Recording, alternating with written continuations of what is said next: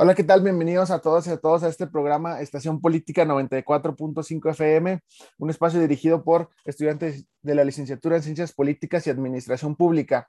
El día de hoy tenemos un programa muy especial, tenemos a una compañera invitada eh, desde Santiago de Chile, ella es Javiera Matamala Cuevas, estudiante de Administración Pública por la Universidad Tecnológica Metropolitana en Santiago de Chile. Compañera, bienvenida a este programa universitario. Nada, muchas gracias a ustedes por la invitación. Se agradece mucho. Ustedes, compañera, como siempre, me acompañan en coautoría el compañero Oscar Axel. Y igualmente nos acompañan dos compañeros de la licenciatura, el compañero Jorge Maximiliano y el compañero Osvaldo Cuevas. Quisiera ya entrar al tema por lo acotado del tiempo y es un tema muy interesante. El pasado 11 de septiembre, todos tenían, en, digamos, en la memoria lo acontecido hace 20 años, ¿no? En las Torres Gemelas, el World Trade Center, un evento muy televisivo que fue muy sonado, incluso este año con la retirada de las tropas este, estadounidenses de Afganistán. Pero hay otro 11 de septiembre, otro 11 de septiembre que en México no se habla mucho y que a pesar de esto ha marcado los acontecimientos históricos, políticos y sociales en México, en Latinoamérica y obviamente en Chile. De lo que hablo es que otro 11 de septiembre, hace 48 años, de 1973, aconteció un golpe de Estado en este país sudamericano, en el que posteriormente se instauraría un régimen militar muy conocido por sus violaciones a los derechos humanos. Eh, quisiera este, empezar este programa eh, preguntándole a la compañera, eh, este otro 11 de septiembre, no se habla mucho, por ejemplo, en México, en otros países de Latinoamérica, no se le dio esta difusión. Obviamente aquí en México, por la cercanía que tenemos con Estados Unidos, eh, y pero, pero a pesar de esto, pues no se le dio un conocimiento y a pesar, fue muy importante, definió, como ya dije, el rumbo histórico, social, económico de lo que fue el Cono Sur. ¿Nos puedes comentar un poquito cómo se vive esta conmemoración de 48 años en Chile del golpe de Estado?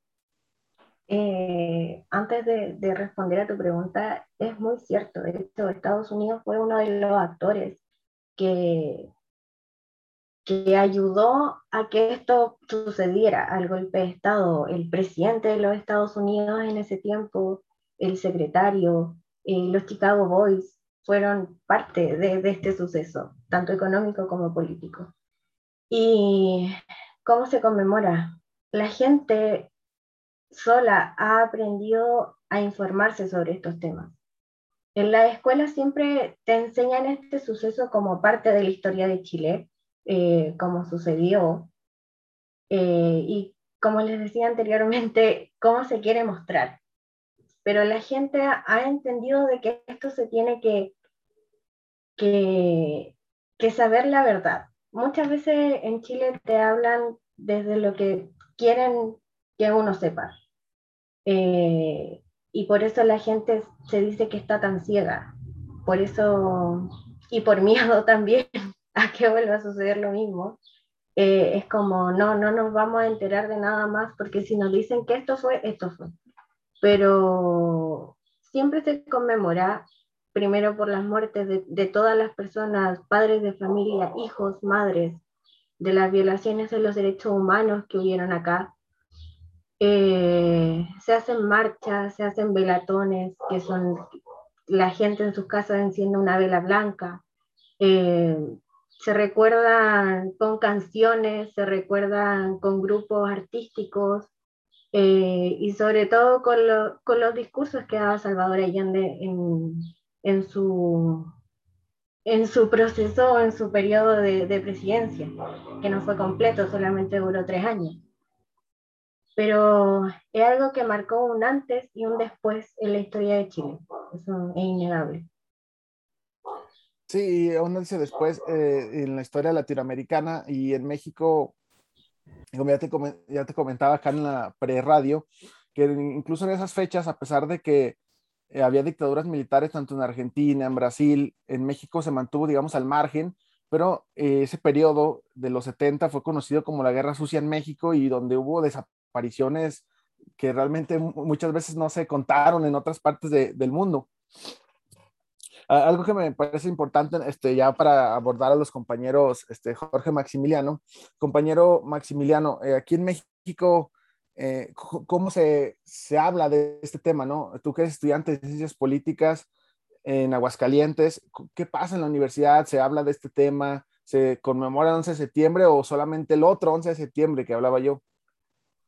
Compañeros, compañera, eh, auditorio, mucho gusto estar aquí. Y bueno, pues para responder a tu pregunta, compañero Elías, creo que eh, como estaban platicando ustedes en el pre también, ¿no? Eh, aquí en México realmente no tenemos una conciencia acerca de esta, eh, de estos sucesos que sucedieron en Chile, ¿no? En aquellos años de 1970. Y pues como comentaban ahorita en el programa, ¿no? Creo que esto se debe también a la cercanía que tenemos con una ideología estadounidense, que somos muy cercanos nosotros, y todos estos sucesos pues realmente eh, se nos ocultan, ¿no? O incluso pues se nos dice que no son de trascendencia histórica aquí en México. Eh, retomando un compañero también del PRE que hacía la compañera, este, a lo que se refiere a la situación en Chile, ¿no? De, en cuanto a cómo la historia de estos sucesos cambia dependiendo de la versión de, de la versión de los ganadores en aquel entonces, ¿no? Que vendría siendo pues el lado de Pinochet. Y sucede lo mismo aquí en México. México realmente pues es un país que se caracteriza por apoyar este, en veces, en cuando le conviene, este, estas, eh, estas ideologías, estas, eh, estos movimientos que buscan, pues, la, la que, buscan el bienestar del humano en general, ¿no? Sin importar su nación, sin importar su condición económica. Pero al mismo tiempo es muy fácil que México decida hacerse sordo, decida eh, distorsionar esto o no dar a conocer estos sucesos.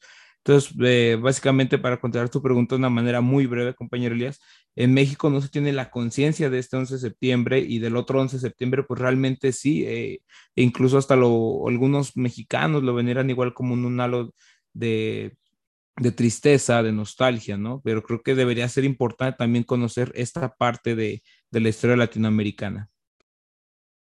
Muchas gracias, compañero Jorge. Y esperemos a ver si el equipo de producción nos ayuda a poner.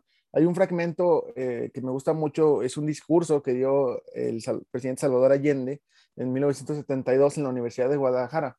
Y aquí, a ver si, bueno, a ver si lo, lo podemos poner y preguntarle al compañero Osvaldo, eh, que él ha sido gran promotor de las causas eh, sociales estudiantiles, cuál ha sido la relevancia que tuvo el presidente Salvador Allende en México al menos en temas estudiantil, ¿no? ya recordamos que tanto en temas este, de sindicatos, trabajadores, el tema ya como revolucionario, pues no se dio a conocer, pero a pesar de esto, sí tuvo cierta influencia en los estudiantes que lucharon en los 70 y actualmente en estudiantes como nosotros interesados eh, en el legado histórico de, la unidad popular.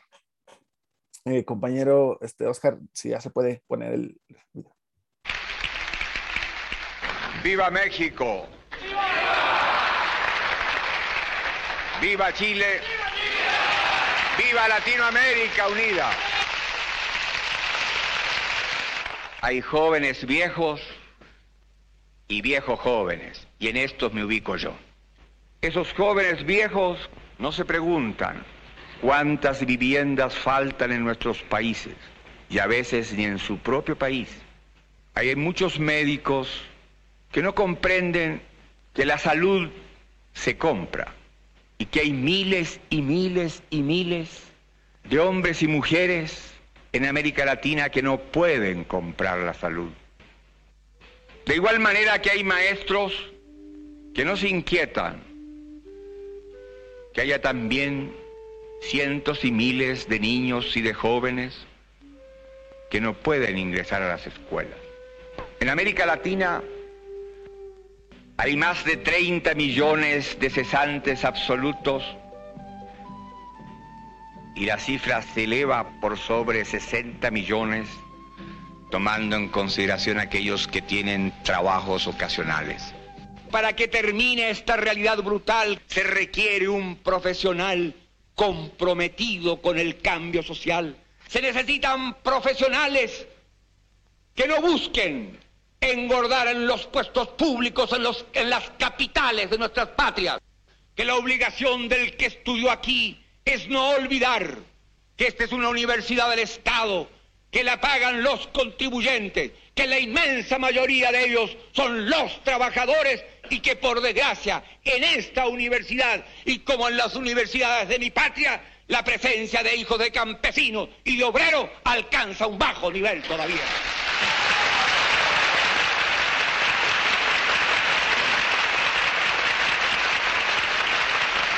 La juventud tiene que entender, y nosotros en Chile le hemos dado un paso trascendente, la base política de mi gobierno está formada por marxistas, por laicos y cristianos.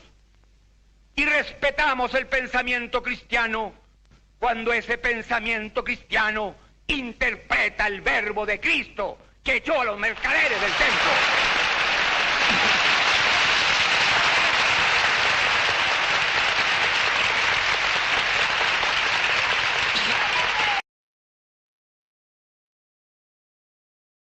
Bueno, es, un discurso, le, decimos a toda la audiencia que lo busque, así como el discurso de la Universidad de Guadalajara, dura alrededor de 50 minutos, nada más que pues por lo corto del tiempo, solamente es un fragmento. Y le quería comentar, compañero Osvaldo, eh, algo que me gusta de este discurso es la manera en la que busca que las universidades públicas retomen su esencia, ¿no? Una universidad pública que está pagada con los impuestos de los trabajadores y que a pesar de eso, la mayoría de los hijos de trabajadores no estudian ahí, ¿no? No tienen esta capacidad adquisitiva para mandar a sus hijos a universidades cuando realmente es una universidad pública. Eh, compañero Osvaldo, ¿cómo es este tema de esta conciencia que, que, crea la universidad y que, eh, como bien indica el, doctor Allende, pues eh, debería ser la prioridad universitaria promover este tipo de conciencia entre los universitarios? Primero que nada, pues agradecer la invitación a todos los compañeros, darle la bienvenida a la compañera desde Chile. Y, antes que empezar con ese tema, eh, complementando la participación de Max, este, recordamos también un discurso que dio Salvador Allende referente a, la tragedia que pasó en México en, Tlatelolco, a la represión universitaria, cuando, y lo voy a citar, dijo, la revolución no pasa por la universidad. Entonces, este, pues es, es, totalmente cierto y yo creo que aquí tenemos que cuestionarnos, este, pues qué nos toca como estudiantes de una universidad este, muy, muy conservadora en la que estamos acá en, acá en México y que, y que ahora tenemos que buscar la manera como juventudes de, de repensarla o reformular el pensamiento revolucionario. Este, si de verdad queremos que el, el, legado de Salvador Allende se transmita o se perpetúe en nuestra sociedad, pues nos toca tomar los espacios para poder este, atender las quejas de la sociedad. O sea, Salvador Allende, pues sí, recordamos mucho sus discursos, pero también sus, sus, actividades, sus participaciones en el Estado fueron muy grandes y lo hizo por la vía democrática, o sea, formó el primer partido de carácter socialista en Chile, se mantuvo en el poder un tiempo y hasta que tuvo que llegar el golpe de Estado este, orquestado por un sabotaje de Estados Unidos este, para, para frenar el movimiento progresista de, de la política socialista en Chile. Entonces, este, pues yo creo que que más que nada nos toca reformular nuestro pensamiento como mexicanos revolucionario eh, en cuestión de, de, atender las causas sociales y de, y de, cuestionarnos o de hacer valer el legado de Salvador Allende en, en, la, en la, historia moderna, ¿no? en, nuestra, en nuestra historia, ¿no? y entender que, que, este, que cuando se nos quiere imponer un pensamiento oficial por parte de los estados o de los gobiernos, pues tenemos que tener la, la valentía de atrevernos a cuestionar en un clima muy adverso. De hecho, es, muy valiente la gente que lo hace. ¿Por qué? Porque pues, las desapariciones forzadas no son ajenas a nuestros países y en el momento en el que estamos aún este, siguen en incremento de desapariciones, homicidios, este, y las personas siguen siendo violentadas por expresar su, su, forma de pensar y por expresar su descontento con un Estado que ha sido opresor literal con las causas de los estudiantes y, y de nosotros como jóvenes que tratamos de transformar nuestra vida y transformar la vida de Latinoamérica. A mí me parece una tontería que los mexicanos o gente de Latinoamérica nos agobiemos por lo que pasó en las Torres Gemelas y no pensemos que nuestros gobiernos este, actualmente eh, sufrimos de cosas peores orquestadas por los mismos estadounidenses. Perdón. Entonces, este, yo creo que la idea principal de esta reunión es la de reformular nuestro pensamiento para saber qué nos toca hacer como estudiantes y que el día de mañana no seamos un, un objeto más de crítica de sillón, sino de de transformar nuestro discurso al, al acto. esa sería mi participación, compañero. Muchas gracias, compañero Osvaldo. Compañero Oscar, eh, hablando del mismo tema universitario, ya para a ver si podemos hacer unas cuantas preguntas a la compañera de tantas dudas que tenemos acerca de estos procesos en Chile. Eh, ¿Algún comentario de acerca de, este video que vimos en la, de la Universidad de Guadalajara, compañero Oscar? Claro que sí. Quisiera destacar solamente un punto que me pareció interesante del discurso que acabamos de escuchar, de que menciona el presidente Salvador, Allende que se respetará eh, aquella fe que, que, vaya en, ahora sí que en comunión con, con, el pueblo, con mejorar las condiciones del pueblo, y que tiene que ver un punto de unión entre el marxismo latinoamericano con la teología de la liberación, que esta partida de la praxis de liberar ahora sí como a los individuos que están en un contexto, contexto de opresión económica y política y social. Ese es un punto que me pareció importante resaltar. Y además preguntarle a la compañera que nos acompaña aquí desde Chile, ¿de, qué manera consideras que actualmente la, que la sociedad que ha buscado que se realice una nueva constitución tenga un punto de relación con los, sucesos ocurridos en con, referente a Salvador Allende? Y muy buena pregunta, porque este es un pueblo con mucha historia. Chile tiene mucha historia eh, y cada vez los jóvenes se interesan más eh, por no olvidar su historia. Creo que por eso hoy en día estamos viendo el tema de la nueva constitución, eh, porque no nos estamos haciendo los ciegos. Y eso mucho tiene que ver Salvador Allende. A él lo mataron por seguir sus convicciones, por hacer un Estado democrático, por no servirse de la gente, que, que durante muchos años se vio eso en mi país, se sigue viendo, eh, pero los jóvenes dejaron de, de, ese miedo de lado de que si lo dice un presidente, tengo que acatar, porque si no me puede matar, que fue eh, el emblema de, de, muchos años en este país. Eh, entonces, siguiendo las palabras de, de mi presidente Allende, eh, tenemos que ser jóvenes revolucionarios, porque el cambio muchas veces no viene desde firmar un papel sentándose frente a frente a una persona. Eh, si hacemos ver nuestro descontento como país, es porque realmente han pasado años de injusticias, años donde la gente se muere de hambre, años donde la educación es un privilegio, donde la salud es un privilegio y debería ser un derecho. Gracias, compañera. Y, y bueno, pasando un poquito a, a, la charla, un poquito con los compañeros. Compañero Jorge Maximiliano, sí, sí está por ahí. Eh, eh compañero Max, eh, este tema que, que ocurrió este, en, en, México en los 70, ¿cómo, ¿cómo se ve esta, digamos, lo que comentaba, ¿no? Que en Latinoamérica había dictaduras este, militares y en México pareciera que, estu que, estuvimos, digamos, neutrales, ¿no? En parte del gobierno de los licenciados, pero que realmente era un gobierno militar. Eh, eh, comparado, con Chile, pues no se puede, como dice la compañía, Chile es un país con una inmensa riqueza histórica, social, política, y en la que, como ya comentaba, pues eh, hay un proceso que se ha dado. Me gusta un poco la frase de, de, de Salvador Allende, que dice que con su muerte se iban a detener las transformaciones sociales. Y pues es, cierto, ¿no? Parecía que, solamente la, la, dictadura lo retrasó, pero que actualmente pues están retomando estas discusiones y, y, y lo bueno es que es entre jóvenes como nosotros. Eh, compañero Jorge, ¿alguna pregunta, este, alguna, este, algo quieras comentar?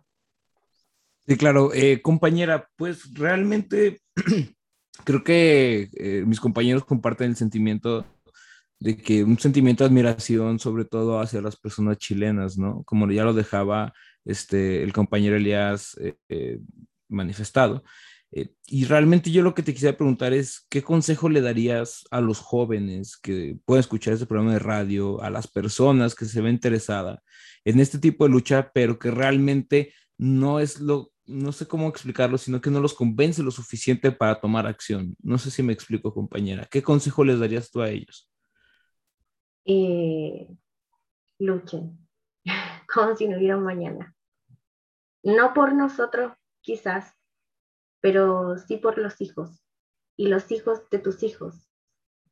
Necesitamos vivir en un mundo donde yo no me preocupe si tengo dinero en el bolsillo para llevar a mi hijo al hospital, porque se está muriendo, porque necesita tratamiento para el cáncer, porque, mm, eh, no sé, no, no va a poder estudiar en una universidad, eh, no lo voy a poder llevar al colegio porque mis recursos son escasos o no le voy a poder dar para comer, que muchas veces esto aquí en Chile se ve, se sigue viendo, que queramos hacernos los ciegos, eh, es algo que no se ve en las noticias, pero es algo que tú sales de, la puerta de tu casa y ves a una persona pidiendo un pan. Entonces, no es ser, eh, no sé, comunista ni, ni de derecha, no, es tener ética, moral, conciencia social, que muchas veces eso fue lo que buscó Salvador Allende. No, no implantar eh, una idea política, sino que hacer un país más justo, porque él como médico, como mm, político, eh, muchas veces como partidario de, de, de trabajos sociales, vio todo eso y se sigue viendo. Entonces, no nos hagamos los ciegos, es algo que realmente está pasando, y hagamos algo para transformar eso. Eh, pensemos en el que está al lado, pensemos que quizá él está sufriendo más que nosotros, que no tiene para ponerse un chaleco, y, y por lo menos, bueno, gracias a Dios siempre digo yo que, que puedo tener estos estudios que, que quizás con, con mi mente o, o con trabajos puedo hacer algo mejor para el que está al lado. Eso, pensar en, en, quién necesita más, ser más justo. Y creo que eh, Allende lo hacía muy fiel, digamos, a sus ideas de llegar sobre todo por la vía eh, pacífica, ¿no? Por la vía electoral, eh, siempre, digamos, rechazando el uso de esta violencia como había sucedido en revoluciones, por ejemplo, como la cubana, ¿no? Eh, y él, eh, fiel a sus ideas, eh, y quería implantar este nuevo modo de pensar a través de todo constitucional, institucional. Eso a mí me parece muy interesante. Compañero Osvaldo, ya para cerrar, ¿algún comentario, alguna pregunta a la, a la compañera? Sí, bueno, preguntas había muchas, pero no nos da el tiempo. pero igual, compañera, preguntarle en el afán de cuestionar, como siempre, la historia oficial o estatal pues obviamente eh, hasta hace rato lo platicábamos, pero sí quisiera que tuviera o que quede asentado en el, video, ¿no? Eh, la historia pues de cada país trasciende sus fronteras, ¿no? La oficial. Pero este, mi pregunta es, después de su último discurso, último mensaje que dio el presidente Allende al pueblo de Chile, este, la, la historia oficial nos dice que se suicidó. ¿De verdad él se suicidó o fue un intento estatal para mostrarlo débil o, mostrarlo este, como alguien que escapó por la vía fácil ante el ataque de Pinochet y de la derecha este, chilena? Esa sería mi pregunta. Siempre intentaron ver o hacernos creer de que Salvador Allende fue un débil y que no siguió sus ideas de la vida y, y de ayudar al prójimo. Y sí, a él lo mataron. El Estado chileno lo mató su mano derecha lo mató, que fue Pinochet, eh, quien debía protegerlo, porque era parte de, del ejército. Pero él no se mató. Él tenía muchas cosas en mente. Quería nacionalizar muchas cosas aquí en Chile que hasta el día de hoy no son nacionales, como el cobre. o sea, nosotros no, no, no, tenemos nacionalizado el cobre, que es parte del chileno. Eh, pero sí, a él lo mataron. Que se nos cuenta otra cosa o que se nos quiera hacer otra, ver otra cosa, no. Pero es estudiar un poco más. Como les decía eh, antes de la radio, es imposible tomar una escopeta y ponérsela detrás de la cabeza. Y eso, muchos años lo ocultaron, la autopsia, muchos años la ocultaron para que no supiéramos cómo fue eh, su muerte. Sí, lo, lo, pregunto porque, bueno, hace dos, tres días vi en un programa de Foro Televisión, o sea, la, la, los medios nacionales de México dicen que se suicidó en el 2021. o sea, entonces este, es para ver, o sea, qué línea llevan los medios, qué línea llevan los gobiernos. De hecho, si ustedes buscan en internet eh, golpe de Estado o muerte de Salvador Allende, sale, Allende se suicidó. Hasta el día de hoy. Sí, así como la narrativa que se, se, ha hecho. De hecho, una vez el compañero Jorge y yo este, nos preguntamos, eh, eso que dices tú, según, según se habría quitado la vida con el propio fusil AK-47 que le regaló Fidel Castro, ¿no? Pero realmente ni siquiera el fusil creo que es como que se extravió, se perdió y ya nunca se supo qué, ¿no? Ah, eh, eh, limpiaron la escena, lo pusieron todo de acuerdo para que se viera, digamos, este Salvador Allende, como ya comentaba el compañero Osvaldo. Compañero Oscar, eh, para cerrar, eh, un comentario agradeciendo a, la compañera Javiera por eh, aceptar la invitación a charlar con estudiantes mexicanos interesados en su país y en el acontecer mundial. Compañero Oscar. Pues en primer lugar, agradecerte, Javiera, por darte la oportunidad de platicar con nosotros y comentar este suceso tan importante para todos nosotros y especialmente para Latinoamérica sobre todo para crear conciencia social y de que tenemos que ser eh, jóvenes que tengan la intención de realizar un cambio. Y retomo lo del discurso, no solamente prepararnos profesionalmente y con ideas o intenciones egoístas, sino con intenciones de mejorar nuestra sociedad, de provocar un cambio desde los ámbitos en donde posteriormente nos desarrollemos. y pensar, como tú mencionaste y me gustó mucho, en el porvenir, las futuras generaciones. ¿Qué les va a tocar a los demás? Con esto te agradecería por tu participación. La, verdad, yo agradezco mucho la instancia. Como le dije a Elías, yo feliz de hacer ver mi historia, la historia de mi pueblo. Eh, esto no viene solamente de Salvador Allende y feliz que ustedes quieran compartir conmigo esto y que se interesen. De verdad lo agradezco mucho. Muchas gracias, compañera. Este, también agradecer al compañero Jorge Maximiliano, el compañero Osvaldo, por siempre estar pendientes. El, eh, lástima que este programa solamente son eh, menos de media hora, entonces quedaron muchas preguntas, dudas. Esperamos que nos puedas acompañar en otro programa eh, de otro, cualquier otro tema que sea de interés nacional, internacional, platicar un poco, romper tabús acerca de la historia, ¿no? Y sobre todo hablar de temas que impactan a los jóvenes, creo que es lo importante. Agradecemos a todos los que nos escuchan en Estación Política 94.5 FM.